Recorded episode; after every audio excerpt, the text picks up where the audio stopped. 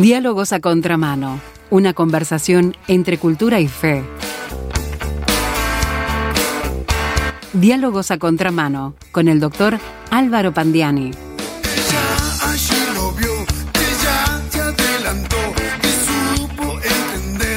Amiga, amigo, ¿a usted le gustaría vivir para siempre? Hablemos de ello hoy en Diálogos a Contramano con el doctor Álvaro Pandiani. Bienvenido Álvaro, ¿cómo andás? ¿Cómo estás? ¿Bien? Bien, y el título evoca algo donde en algún momento nos hemos visto tentados a pensar, ¿podremos vivir para siempre aquí, en este mundo, en este tipo de vida? Bueno, la vida tiene un término y todos lo sabemos, ¿no? Sí, sí. Cada día, a ver, cada día caminamos hacia el futuro y procuramos labrarnos un futuro. Nos enseñaron, y quiera Dios que esa enseñanza siempre continúe y que continúe pasando de padres a hijos, ¿no? Nos enseñaron que debemos estudiar, prepararnos y esforzarnos en trabajar, esforzarnos en trabajar para lograr alcanzar el mejor futuro posible en lo personal y para nuestra familia. Pero sabemos que independientemente de lo logrado en la vida, humanamente hablando, todos iremos al mismo lugar. Como está escrito en el Antiguo Testamento, los que viven saben que han de morir, pero los muertos ni saben nada ni ganan nada porque se les echa al olvido. Esto está en Eclesiastés 9:5. Categórico, Eclesiastés. Sí. Y, y esta vez podríamos decir una visión desde esta vida. Claro. Sí, un, pu- un punto de vista obviamente deprimente que enfoca el problema de la muerte como si esta vida presente fuera todo lo que tiene el ser humano. Tenía, Que- tenía cierta angustia el escritor de Eclesiastés cuando... eh, eh, qué curioso, ¿verdad? Porque podemos situar esto más o menos entre 900 años o 1000 años antes de Cristo y lo que acabo de decir es lo que piensa mucha gente hoy en día. Sí, sí. ¿verdad? Esta vida lo es todo, que esta vida lo es todo. Eh, pero esta, esta visión del Eclesiastés eh, que desentona con el resto de la Biblia y que desentona fundamentalmente con el Nuevo Testamento es característica de este libro del Antiguo Testamento. Y tener eso presente ayuda a entender el libro. Curiosamente, lo que acabamos de decir es un punto de vista que está de moda en nuestra cultura contemporánea, que, que es una cultura que tiene ahí una mezcla de racionalismo ateo con la espiritualidad libre del posmodernismo. Sí.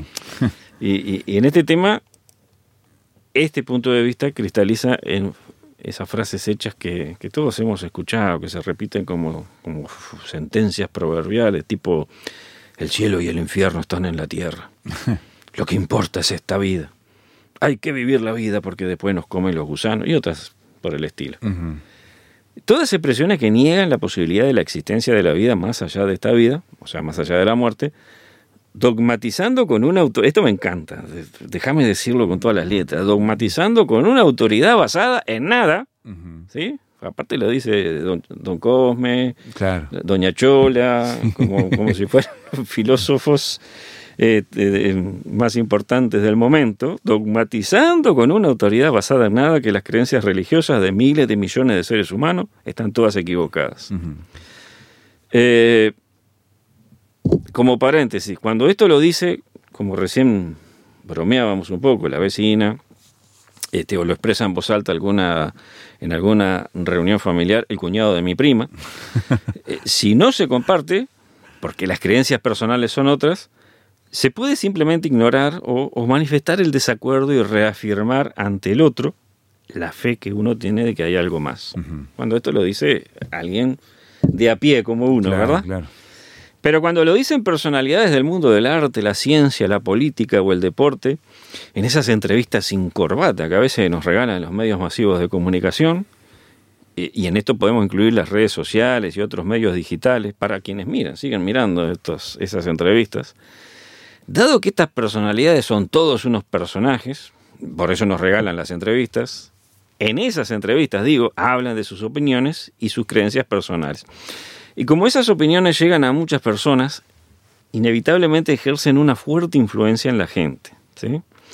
Y resulta que son solo opiniones de personalidades que tienen algún destaque público por sus talentos en un campo en particular, pero siguen siendo opiniones. Es decir, son sus conceptos personales, sus pensamientos, sus creencias, conjeturas, a veces prejuicios que están por completo fuera de su campo el campo en el que han demostrado un talento particular y por eso van y los entrevistan. ¿sí? Pero esto, reitero, tiene mucha influencia en mucha gente que se deja llevar como rebaño por las ideas de personalidades a las que admiran, sin evaluar si de verdad están preparados para emitir opinión al respecto de un tema tan trascendente como este, la idea de que esta vida lo es todo. Esa idea se disemina y hoy en día parece moderno, parece inteligente, parece hasta científico y políticamente correcto descreer de las doctrinas de las antiguas religiones. Por contraparte, parece cada vez más absurdo, más retrógrado, más ignorante y hasta fascista manifestar abiertamente la fe personal. Salvo que sea, manifestar la fe personal, salvo que sea, y así uno lo aclare, pero bien aclarado, una creencia muy personal en Dios, pero no en el de las religiones, eh, sino en el ser supremo, vaya a saber cuál, y hasta ahí llegamos. Nada de ir a no comprometerse demasiado. Sí, sí, sí, nada de ir a la iglesia. ¿no? Y si te identificas con, Jesucristo, estás en el horno. Ya te miran mal, ¿no?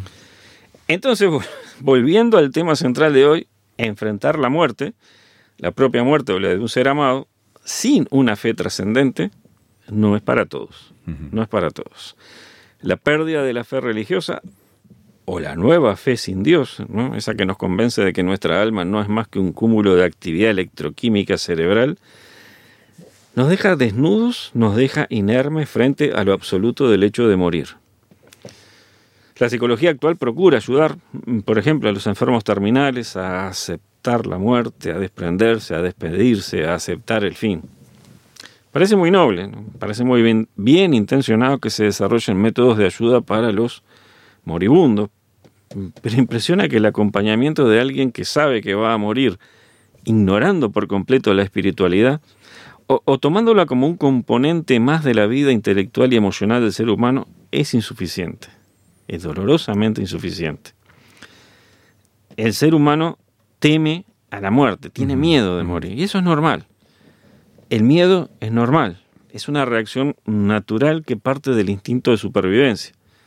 Igual que los animales, procuramos evitar el daño que puede redundar no solamente en dolor y sufrimiento, sino también en la muerte. Pero la muerte se vuelve más devastadora cuando no hay esperanza, cuando se enfrenta como el final absoluto, cuando parece ser un muro sólido detrás del cual no hay absolutamente nada, cuando implica la disolución de la personalidad, cuando implica dejar de existir. Realmente asombra y genera rechazo, a mí me genera rechazo, Esteban, que haya personas que militen tan agresivamente en el ateísmo procurando destruir la fe de quienes tienen esperanza eh, para poner en su lugar desesperanza, miedo y vacío. Eh, a mí me, genera mucho. Llama mucho la atención, sí. Sorprende, repugna que frente a la predicación de la esperanza otros prediquen la desesperanza motivados por el orgullo humano, sino por algo peor. El apóstol Pablo en 1 Timoteo 4.1 escribió, el Espíritu dice claramente que en los últimos tiempos algunos renegarán de la fe siguiendo a espíritus engañadores y enseñanzas que vienen de los demonios. Y, aunque esta afirmación eh, está en, un contexto que habla de aquellos que torcerían la doctrina bíblica, la palabra de Dios, introduciendo enseñanzas extrañas, enseñanzas heréticas, también puede aplicarse a quienes predican tan agresivamente la doctrina más herética de todas, la doctrina de un universo sin Dios. ¿Y qué más puede querer el, enemigo de Dios y de la raza humana que las personas marchen a la muerte sin fe en Dios y en Jesucristo, que es el único Salvador. La muerte no es solo el fin de la vida actual. La muerte también es tener que enfrentar lo desconocido. Eh, pero más que ninguna religión falsa, la desaparición de la fe en el corazón de los seres humanos los envía inermes a ese enfrentamiento. Esa desaparición de la fe en el corazón eh, lograda por los predicadores de la desesperanza, ese no sé, no creo, no me importa, termina en la experiencia horrible de partir sin saber hacia dónde, sin certezas de ningún tipo, sin esperanza de reencuentros, sin la expectativa de una vida perdurable donde las ansias de justicia, paz, libertad y felicidad, que son comunes a todos, finalmente se cumplan. Porque nos convencieron que esta vida lo es todo. Por eso todos quieren vivir. Y se aferran ahí ya. Eh, eh, esto parece obvio, pero tiene más de un aspecto. Por ejemplo, el deseo de permanecer vivo, porque esta vida lo es todo, es el que ayuda al enfermo que pelea por vencer la enfermedad y recuperar su salud. Pero vuelve mucho más triste y penosa la lucha final cuando la batalla se pierde. Porque en algún momento llegará. En algún momento la batalla se termina perdiendo. ¿sí? El aferrarse desesperadamente a esta vida también es parte del instinto de supervivencia. Pero el ser humano, a diferencia de los animales, desarrolló un sistema de creencias para enfrentar la muerte. Sin embargo, ese sistema hoy en día ha sido sustituido por un sistema de ideas y teorías que nos obliga a aceptar el fin sin esperanza de algo más. Y salvo cuando la enfermedad vence la mente de una persona y su conciencia se diluye, es difícil, Esteban, es difícil que las personas acepten simplemente el fin. Ah, es una fantasía o una mentira. Porque quieren vivir, quieren continuar viviendo para, por ejemplo, saber lo que pasará en el futuro cómo será el mundo, qué ocurrirá después. Al respecto de esto último hay un ejemplo bíblico, está en el libro del profeta Daniel. Cuando Nabucodonosor, el emperador babilónico, tuvo un sueño y clamaba por una interpretación fiel, Daniel fue a él y le dijo, estando tú rey en tu cama te vinieron pensamientos por saber lo que había de suceder en lo porvenir. ¿Sí? Esto está en Daniel 2.29. Y aquí vemos que el rey, el mismo emperador del imperio más poderoso del momento, sabía que habría un tiempo que él no llegaría a ver, pues su vida habría de tener un término. Y eso es más común de lo que podemos llegar a creer. Sí. Eh, hace, hace bastante tiempo atrás cité en otra columna el comentario de una oyente que en un grupo mesiánico había escuchado que el fin del mundo estaba cerca y entre otras cosas ella escribió lo siguiente, me asusté muchísimo porque mis hijas están pequeñas y ver tan cercano el fin me angustió mucho, ya que quiero ver a mis hijas realizadas en la vida y ver a mis nietos. Mm. Hasta acá lo que la, eh, la oyente escribió. Eh, y, y, tal vez luego ver a los bisnietos y luego a los tataranietos y luego a los que vengan después. Y, y entonces nos preguntamos, ¿vivir hasta cuándo? Ajá. ¿Vivir para siempre? Esa idea también aparece en la Biblia. En el Salmo 49 se dice que ni siquiera el rico puede pagar para que vivan adelante para siempre sin jamás ver corrupción.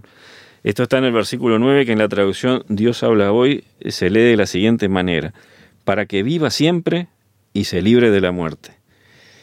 Ahora la pregunta es, ¿y si en un futuro más o menos cercano la tecnología médica pusiera a nuestro alcance poder vivir indefinidamente en este mundo?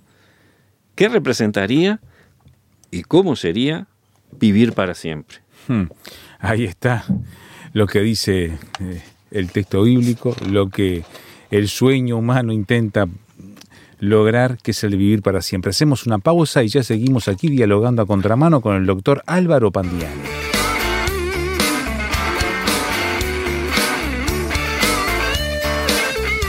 Estás escuchando Diálogos a Contramano. Una conversación entre cultura y fe con el doctor Álvaro Pandiani.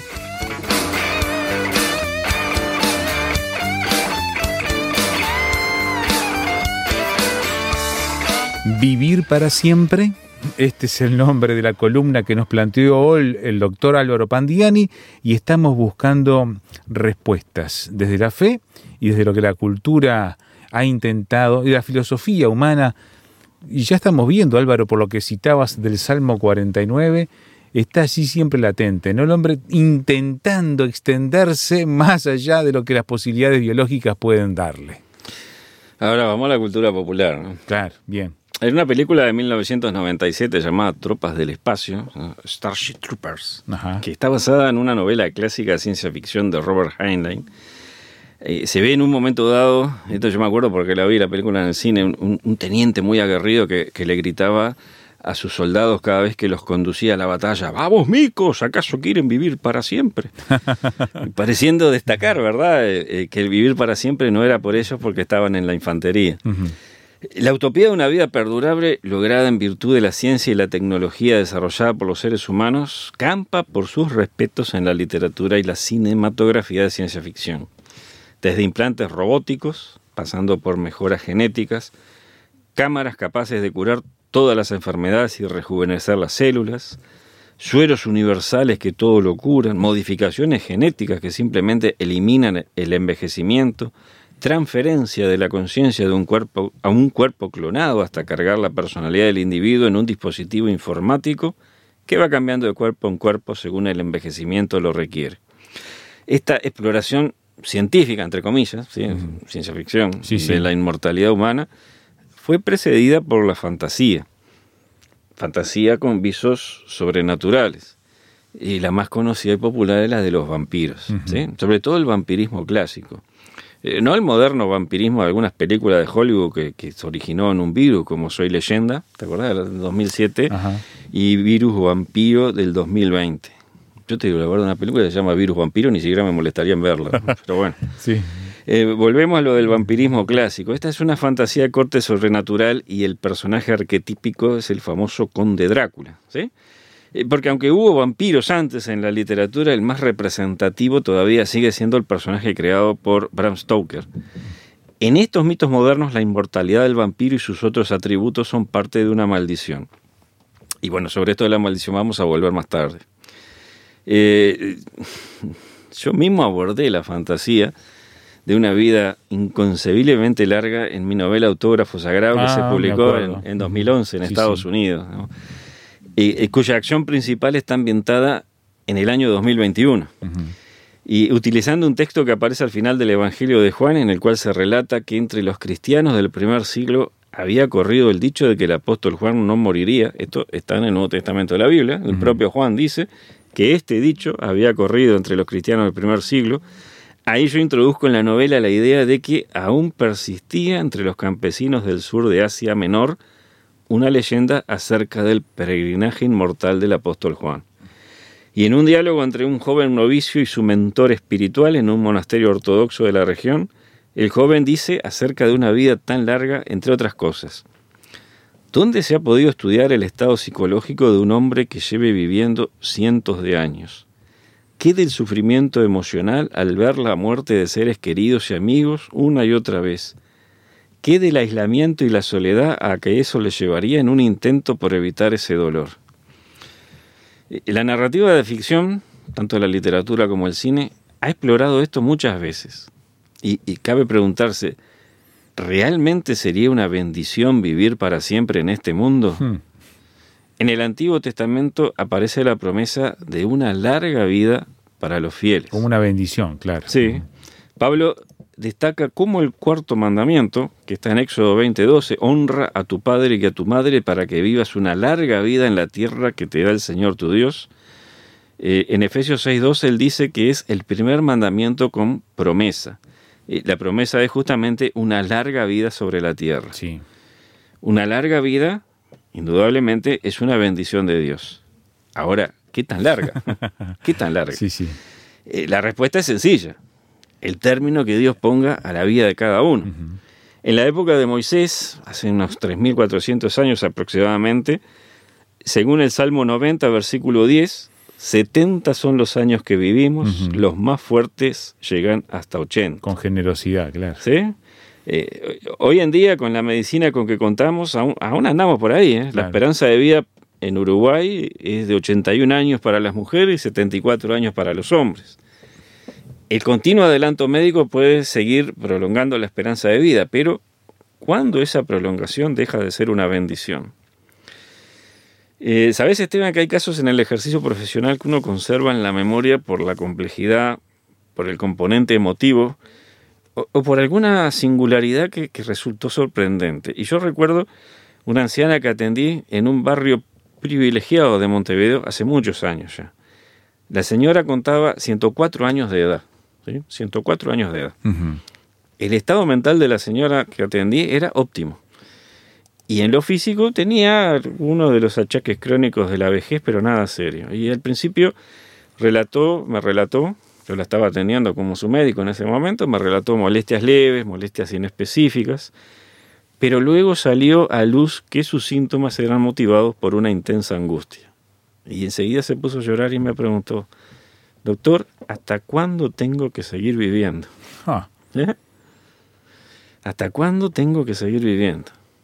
Y después me contó que todos sus hermanos, que sus hijos, que incluso sus nietos habían muerto. Y que los familiares que le quedaban no se interesaban por ella. vivía sola. Ah, únicamente acompañada por una empleada que la atendía, pero efectivamente Claro. estaba sola. El miedo a la muerte es algo tan universal que realmente asombra y mueve a reflexión que algunas personas ansíen morir para escapar a una vida que ya no tiene proyectos de futuro y que eh, solo ofrece la perspectiva del sufrimiento físico o de sufrimiento emocional, entre los cuales hay que incluir la soledad, ¿sí? el sufrimiento emocional de la soledad. La Biblia dice que la muerte es un enemigo. Esto está en 1 Corintios 15, 26. Pero también anuncia que habrá un tiempo cuando, por el intenso sufrimiento, los seres humanos ansiarán morir y no lo lograrán. Esto está en Apocalipsis 9, 6. En Génesis 3:22 se lee que Dios dijo, el hombre ha venido a ser como uno de nosotros, conocedor del bien y el mal. Ahora, pues, que no alargue su mano, tome también del árbol de la vida, coma y viva para siempre. La muerte es, sin duda, un enemigo y la decisión de Dios de evitar que los humanos caídos en pecado vivan para siempre es claramente un castigo. Sí. Porque la paga del pecado es muerte. La paga del pecado es muerte. Pero fíjate qué interesante si lo miramos desde este ángulo, Esteban. Es también un acto de misericordia de Dios, porque impide la zozobra de una vida prolongada en un mundo que le ha dado la espalda a Dios. Claro. El Señor tiene, para quienes creen en Él, un plan diferente. La vida eterna en el gozo de la salvación y la contemplación de su gloria. Un nuevo cielo, una nueva tierra. Ah, Al, al comenzar dijimos que el Eclesiastés, un libro del Antiguo Testamento, ofrece una visión deprimente sobre la vida y, y la muerte. Pero en el resto de la Biblia y sobre todo en las páginas del Nuevo Testamento brilla con intensidad creciente la esperanza en la vida perdurable, la esperanza en la vida eterna que nos trae la obra de Jesús. Es de Jesús de quien Pablo dice en 2 Timoteo 1.10 que quitó la muerte y sacó a luz la vida y la inmortalidad por el Evangelio. Qué frase esta. Léela de vuelta, Álvaro. Jesús quitó la muerte y sacó a luz la vida y la inmortalidad por el Evangelio. Así que, ya para terminar, la inmortalidad sin Dios sería una maldición, pero la vida eterna junto a Cristo será una bienaventuranza, una felicidad sin fin. Amén. Quiera Dios darnos entonces este tipo de vida eterna junto a Cristo. ¿La tiene usted, amiga y amigo oyente que nos está escuchando?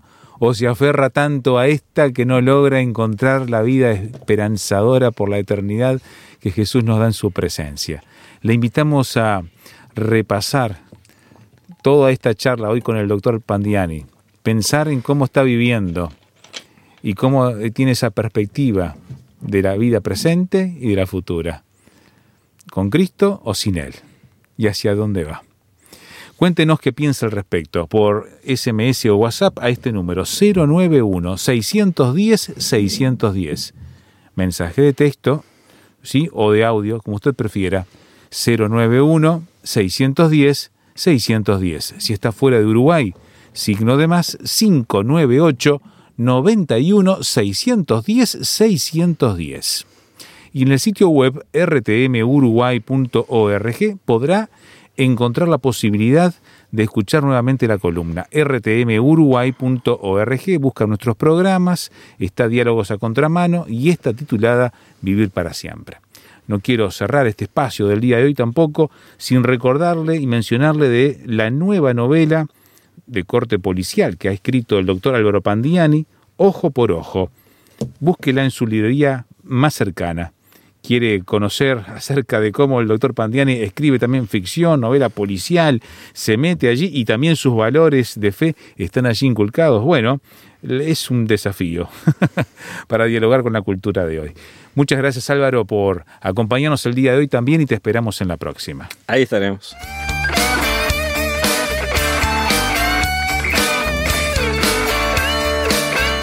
Esto ha sido Diálogos a Contramano con el doctor Álvaro Pandiani. Una producción de Radio Transmundial.